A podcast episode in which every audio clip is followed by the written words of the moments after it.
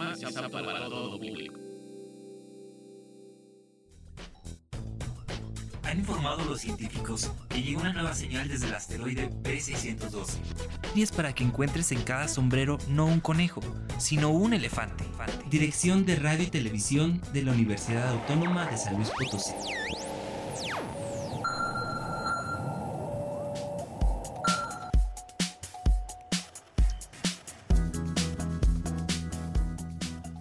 Hola a todos, bienvenidos a Letras Chiquitas, un espacio para hablar de cuentos, novelas, cómics, de historias y literatura. Aquí encontrarás a los escritores más peculiares con sus más salvajes libros. Todos los secretos que hemos encontrado en sus letras queremos compartirlos contigo. Hoy no me acompaña Lalo Carrillo porque seguimos en medidas de contingencia sanitaria por el COVID-19, pero le mandamos un gran saludo. Ya estará con nosotros cuando esta crisis termine nos puedes llamar a cabinas en la ciudad de San Luis Potosí al 444-826-1347 y en la ciudad de Matehuala al 488-125-0160 para compartir todas tus inquietudes literarias y comentarios. Yo soy Oscar Ramírez y hoy quiero compartir contigo dos historias para nuestro público juvenil una novela de terror gótico, La mansión de Wilding Hall, escrita por Elizabeth Hahn, y una novela sobre crecer en la adolescencia. ¿Estás ahí, Dios? Soy yo, Margaret, novela escrita por Judy Bloom. Nos escuchas a través del 88.5 FM en la ciudad de San Luis Potosí y el 91.9 FM en la ciudad de Matehuala, como en la página radio y televisión .uaslp.mx y en spotify.com diagonal letras chiquitas. También puedes escribirnos en Twitter en arroba chiquitas letras o en nuestra página de facebook.com diagonal letras chiquitas 15 y en nuestro canal de youtube.com diagonal letras chiquitas. Suscríbete, lee, ve, escucha y comparte todas tus hazañas literarias con nosotros. Esperamos que a través de la imaginación de los escritores de hoy te encariñes de la literatura tanto como nosotros. Y recuerda, quédate en casa, quédate a leer y entra en onda con la nueva programación de Radio Universidad. Bienvenidos al asteroide B612, base central de letras chiquitas. Letras chiquitas. Compartir mundos literarios nunca fue tan sorprendente. Recomendaciones para lectores. ¿Estás ahí, Dios? Soy yo, Margaret, escrito por Judy Bloom y publicado por Océano Gran Travesía. Los primeros libros de Judy Bloom que leí me sirvieron como una especie de introducción a mí mismo. Así lo define John Green, autor de Bajo la misma estrella. Margaret es una niña a punto de cumplir 12 años y a la que le gusta llevar el cabello largo, el atún, el aroma de la lluvia y las cosas de color rosa acaba de mudarse de la ajetreada Nueva York a un pequeño pueblo de New Jersey. Ahí conocerá a sus nuevas amigas, Nancy, Gretchen y Janie. Juntas formarán un club secreto para hablar sobre temas íntimos como los chicos, los sostenes y su ansiedad por la primera menstruación. Pero Margaret es distinta a sus amigas en algo. Ella no pertenece a religión alguna, y eso genera conflictos, sobre todo en su familia. Sin embargo, lo que nadie sabe es que Margaret tiene una relación muy especial con Dios con quien puede hablar acerca de todo, sus padres, sus amigas, su deseo ser adulta o incluso del chico que le gusta. Margaret es una chica divertida y auténtica, y cuando conozcas su historia, te sentirás como si estuvieras hablando con tu mejor amiga. Es una propuesta para las chicas, para todas las lectoras, pero no excluye a ningún otro lector. Los temas que presenta son bastante comunes y son narrados a través de esta Margaret, que es una chica muy vivaz, muy alegre, pero que tiene muchas dudas, muchos conflictos. Y lo padre de la novela es que está escrito con mucha velocidad, aunque la historia ocurre en un transcurso entre como verano, eh, diciembre, festividades de Pascua y en varios momentos como críticos o cumbres para la religión, sobre todo la religión, religión cristiana y judía, que son las dos religiones que presenta esta novela. Margaret irá descubriendo qué es lo que le falta, qué es lo que necesita y sobre todo tiene una gran duda si existe o no Dios, ya que sus papás no no creen en, un Dios como tal, no profesan ninguna religión. Su papá es judío, su mamá es cristiana y los papás de ellos no estaban de acuerdo que se casaran, pero ellos aún así lo hicieron, tuvieron a Margaret y Margaret este, ha tenido un acuerdo con sus papás para que cuando ella crezca decida qué religión quiere profesar, si quiere creer o no en un dios. Lo padre de la novela es que Margaret en secreto este, él habla con Dios siempre antes de dormir. Cuando tiene un problema siempre le pregunta, ¿estás ahí Dios? Y le cuenta qué ha pasado en el día, le hace algunas preguntas. Muchas veces duda de él si existe o no porque no hay ninguna respuesta de un Dios. Y lo padre de la novela es que no se centra justamente en convencer a nadie sobre la religión, sino en tratar de convencer a los demás, de poder entender a los otros, de poder estar más este, en sintonía, ser más prudentes con los comentarios, porque todo está ocurriendo este, cuando Margaret está por cumplir 12 años y sus amigas son, son nuevas, acaba de mudar, es una nueva escuela y ella no extraña la ciudad, pero sí extraña algunas cosas que solía hacer, porque para los demás le es muy raro que ella no tenga una religión, siempre porque todos sus demás conocidos tienen que ir al templo, tienen que ir a misa, tienen que ir a confesarse y a ella le causa mucha intriga qué es lo que ocurre en estas ceremonias, visita ambos templos, visita bastantes festividades y algunas le gustan más, unas les gustan menos, pero ella tiene una mayor preocupación, el, sentido de crecer, ella le urge crecer, tiene una gran este, enigma sobre qué será la menstruación, cómo se sentirá la menstruación, que le crezcan los pechos, de los chicos que le gustan, del nuevo maestro que acaba de llegar a la escuela porque es un maestro sustituto. Y entonces la novela está hablando de estas romances adolescentes, de estas ideas de cómo puede ser el mundo y a Margaret le causa mucho conflicto, mucha angustia, pero siempre estarán sus amigas para mm, meterlas en más problemas o resolverle algunas dudas, siempre estarán sus papás, estarán los abuelos, este, una abuela en particular, la mamá de su papá, que la quiere mucho y le teje unos suéteres siempre con etiqueta hechos especialmente para ti y todas las relaciones que tiene Margaret son muy padres con los vecinos, con los propios maestros, con algunos de sus compañeros de la escuela que van denotando ciertas circunstancias, este, momentos donde Margaret tiene mucho conflicto y no sabe qué elegir o qué decir o hacia dónde puede avanzar el personaje de Margaret. Margaret este, es un personaje muy divertido, es un personaje muy alegre y siempre tratará de verle lo mejor a cada situación. Cuando la novela se complica más, cuando estaba cambiando su cuerpo, cuando las hormonas están haciendo que todo a su alrededor cambie, no solo lo de ella, sino de sus amigas. Todos tratan de convencerla de que las cosas son como ellos creen que son, pero Margaret siempre duda y como es muy amable no los contradice, empieza a tener cambios de actitud, empieza a pensar en otras cosas y sobre todo em,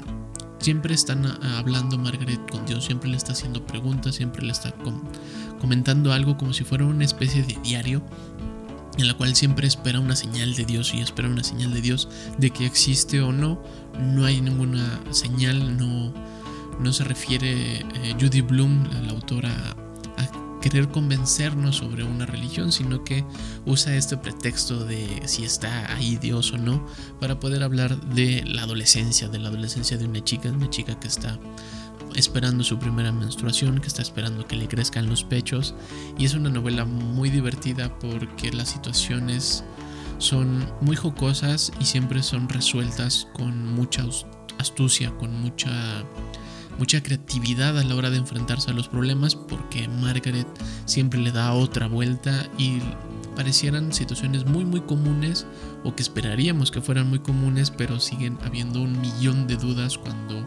estas circunstancias naturales se presentan en los cuerpos adolescentes. Entonces, este es muy padre de compartir, aunque está, te digo, eh, pensada hacia un público femenino. Estaría padre que los chicos lo leyeran y lo compartieran con sus compañeras, con sus amigas,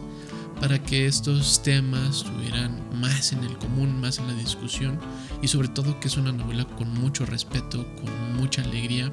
muy vivaz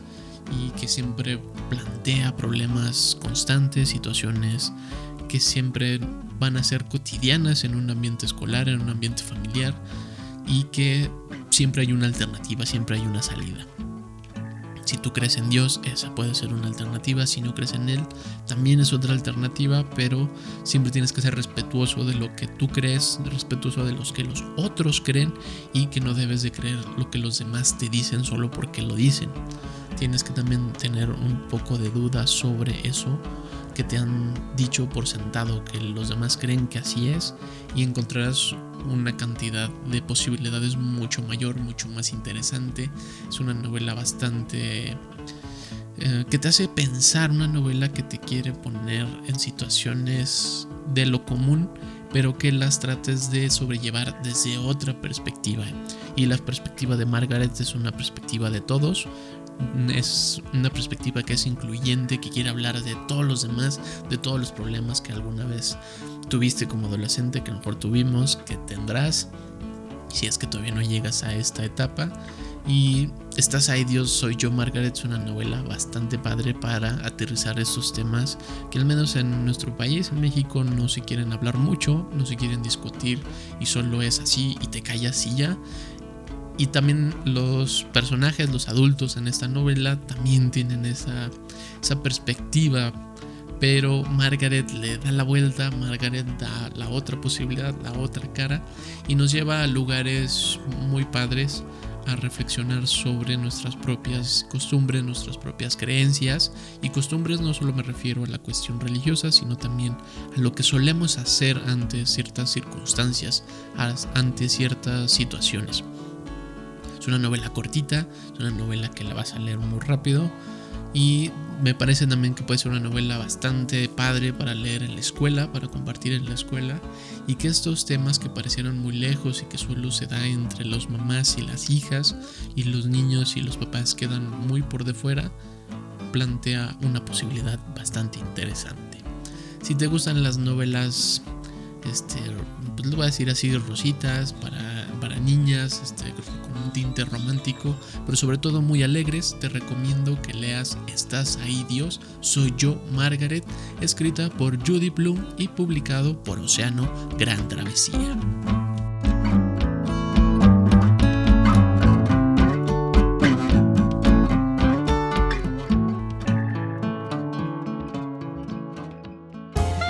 Letras chiquitas. Compartir mundos literarios nunca fue tan sorprendente.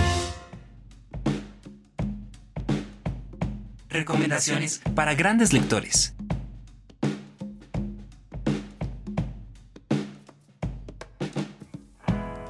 Divertida, sexy, romántica, melancólica y francamente escalofriante, un vibrante Londres de los 70. Escrita con elegancia, poder y pasión acerca del hechizo que la música puede invocar y la brujería que entraña su creación. La mansión Wilding Hall, escrita por Elizabeth Hahn, publicado por Editorial Berenice. A raíz de la misteriosa muerte de su cantante principal, los jóvenes miembros de una legendaria banda de folk rock se encuentran en Wilding Hall, una antigua casa de campo inglesa, con sus propios y oscuros secretos. Ahí grabarán Wilding Hall, el álbum que les consagrará y marcará un antes y un después en su trayectoria, pero a un coste aterrador, cuando Julian Blake, su nuevo cantante, desaparece en el interior de la mansión para no volver a ser visto. Ahora, años más tarde, cada uno de los músicos supervivientes, sus amigos y amantes, incluyendo un psíquico, un fotógrafo y el manager de la banda, se reúnen con un joven documentalista para contar su propia versión de lo sucedido durante aquel verano. Pero, ¿cuál es la historia verdadera y qué le ocurrió realmente al joven y talentoso Julian Blake? Esta novela es ganadora del premio Shirley Jackson en el 2016. Elizabeth Hahn escribe esta novela con una propuesta bastante interesante, ya que toda la narrativa está a través de entrevistas, como si se tratase del trabajo documental y estuviéramos viendo esta serie de entrevistas en la televisión porque la forma en la que están presentadas, la forma en la que están escritas, no es solo una transcripción de una entrevista, sino que se siente el trabajo de edición, de cómo se comentan, da muy padre la sensación de cómo son los personajes, cuáles son sus actitudes, sus aptitudes, y cada uno tiene una versión muy peculiar de Julian Blake, que es el eje de la novela, es el eje de la banda, y llega, creo yo, a, a ser bastante molesto porque es bastante pedante, pero Julian Blake es un sujeto bastante talentoso, tiene una enigmática que es muy atractiva a todos y sobre todo el talento vocal que tiene denota eso que está buscando la banda, esa idea de lo que es la música para ellos y han decidido alejarse de la ciudad y encuentran esta mansión, es el, el Wilding Hall, que está alejada, que está en el campo y ahí habitarán durante varios días para poder producir su nuevo disco musical, su nuevo este, producto discográfico. La casa está solo para ellos, es una casa bastante elegante, una casa de campo, podríamos decir, que está adecuada con lo necesario para poder grabar. Tiene un salón este, estudio bastante cómodo, al menos así lo, denotan los personajes, porque en la novela no hay nada, este, una narración, no hay, no hay una descripción de cómo son los lugares, sino todo es a través de las voces de los personajes, las voces de los integrantes de la banda, el manager, el fotógrafo, y cada uno años después eh, irán contando lo que recuerdan aquel día en la mansión Golden Hall cuando desapareció Julian Blake. El tono de la novela tiene que ver con el gótico, con el terror cósmico y sobre todo tiene que ver con lo natural, que es lo, el elemento que lo hace ser este, esta idea del terror gótico. Todo tiene un brillo excepcional, todos son espacios bastante amplios, está conectado fuertemente con, el, con la natura, o sea, es decir, este elemento que nos podemos definirlo como tal, pero sabemos que existe porque hay testimonio físico de él como pueden ser el crecimiento de las plantas, el aire, el, el, cambio de clima y muchas otras circunstancias que son muy clásicas o comunes en el, en el terror, en el horror, pero eh, aquí se dan de forma muy casual, muy, muy ligero, que van avanzando y cuando se dan cuenta los personajes de que están en esta situación, no saben cómo llegaron ahí. Cada uno de ellos trae sus propios demonios, se tiene que enfrentar a sus propios miedos de cómo ser ante la banda y qué es lo que esperan de este nuevo disco, pero los problemas obviamente van a denotar, pero eso no es lo que explota en sí la novela porque todos esos problemas son este, hechos a menos por el talento de Julian Blake. Cuando están trabajando en la música ahí se relajan los grupos se, relaja, el grupo se relaja eh, la tensión que puedan tener entre ellos pero todos em, tienen una versión muy peculiar de lo que ocurrió y no hay una sola versión que podríamos decir fidedigna, sino que la suma de todos esos testimonios van a dar lo que sí fue la narración de la novela, lo cual lo vuelve una lectura bastante entretenida, una propuesta mm, que ya hemos o ya has visto sobre todo creo en películas como Cloverfield, Rec, y todas estas historias que son contadas a través de una cámara, que están ocurriendo a través de, de, pequeños testimonios y una cámara que suele ser muy inestable y siempre se está moviendo, pero la narración que nos propone Han es una muy certera, muy vivaz, los personajes no hace falta que los describan, sino la forma en cómo contestan y lo que contestan es lo que define a las personalidades de ellos, lo cual lo hace bastante interesante, lo hace una narración muy padre de leer, porque el terror está contado como si estuvieras enfrente de ellos y las circunstancias no se van volviendo más caóticas, pero llega un punto que los personajes y tú mismo no te das cuenta que estás ya encerrado con ellos en la mansión, que estás dentro de sus pensamientos, estás dentro de su propia locura, esta locura que no grita, es una locura que no es desesperante, no es una locura desmarañada, sino que es una locura muy elegante que va sembrando pequeñas ideas y pequeños recuerdos que ya no están seguros los personajes si ocurrieron o no. Y te hace dudar a, ti también como lector de qué está ocurriendo y cómo fue lo que ocurrió. Pero el hecho es que desaparece Julian Blake cuando estaban a punto de terminar este disco y todo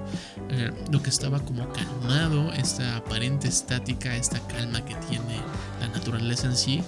empieza a entrar en un vórtice que te va jalando, te va jalando y se vuelve brutalmente caótico. Todos los recuerdos, todas las entrevistas y cómo se confrontan las, las respuestas y cómo se confrontan las realidades, se vuelve un caos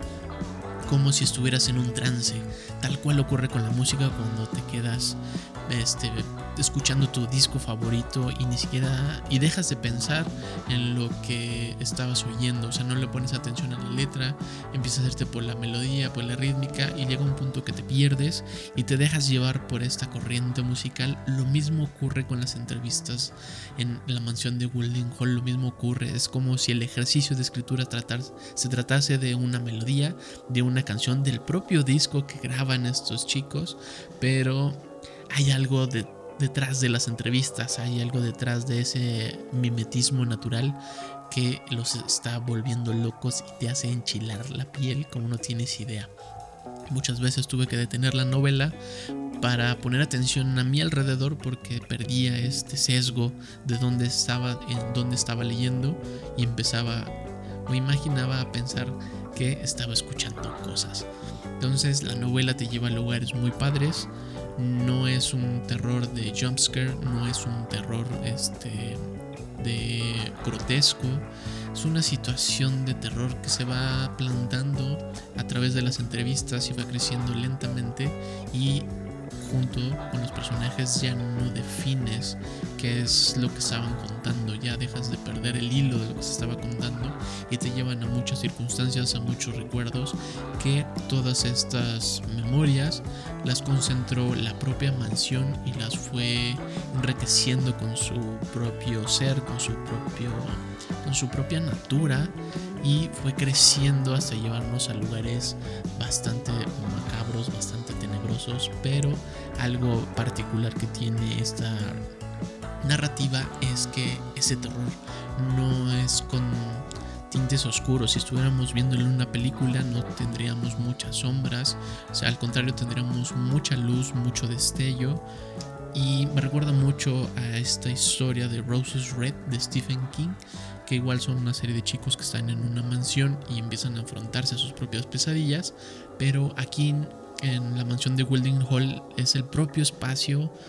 el, que te hace llevarte a esos lugares. No es el espacio el que esté maldito, no hay fantasmas, no hay,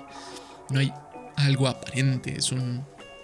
la materialización del terror es a través de los elementos naturales y sobre todo del propio silencio y del paso del aire. Estos espacios que hay entre las entrevistas, el cambio de preguntas y el cambio de narración de cómo son los personajes y cómo reflexionan después de dar sus propias respuestas, dan una narración bastante entretenida, bastante tenebrosa, bastante macabra para leer. Si a ti te encantan las historias de terror, échale un ojo a la mansión de Wilding Hall escrita por Elizabeth Hunt. Estoy seguro que no tardarás en sentir un escalofrío mientras estás leyendo. Recuerda La Mansión Wilding Hall, escrita por Elizabeth Hunt, publicado por Editorial Berenice.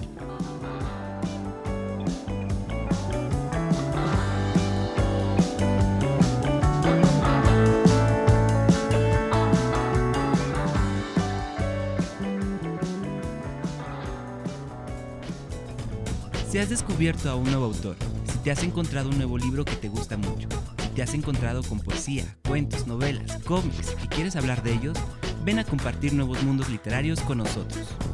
Manda un mensaje a nuestro canal YouTube Letras Chiquitas, un mensaje en Facebook, Radio y Televisión UASLP o en Twitter a arroba chiquitas letras. Comparte todas tus hazañas literarias con nosotros.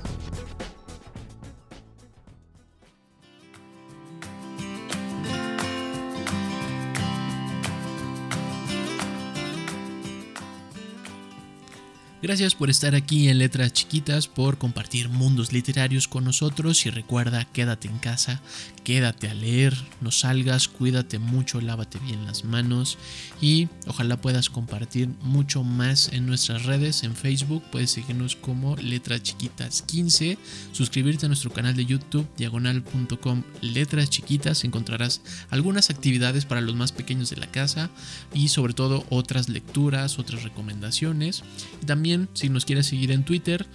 estamos como arroba chiquitas letras y además puedes escucharnos toda la programación de Radio Universidad a través de nuestra página web radiouniversidad.uaslp.mx y recuerda quedarte en onda con nuestra nueva programación y nos escuchamos la próxima aquí en el asteroide B612. Yo soy Oscar Ramírez, le mandamos un gran abrazo a Lalo Carrillo, nos escuchamos la próxima. Adiós.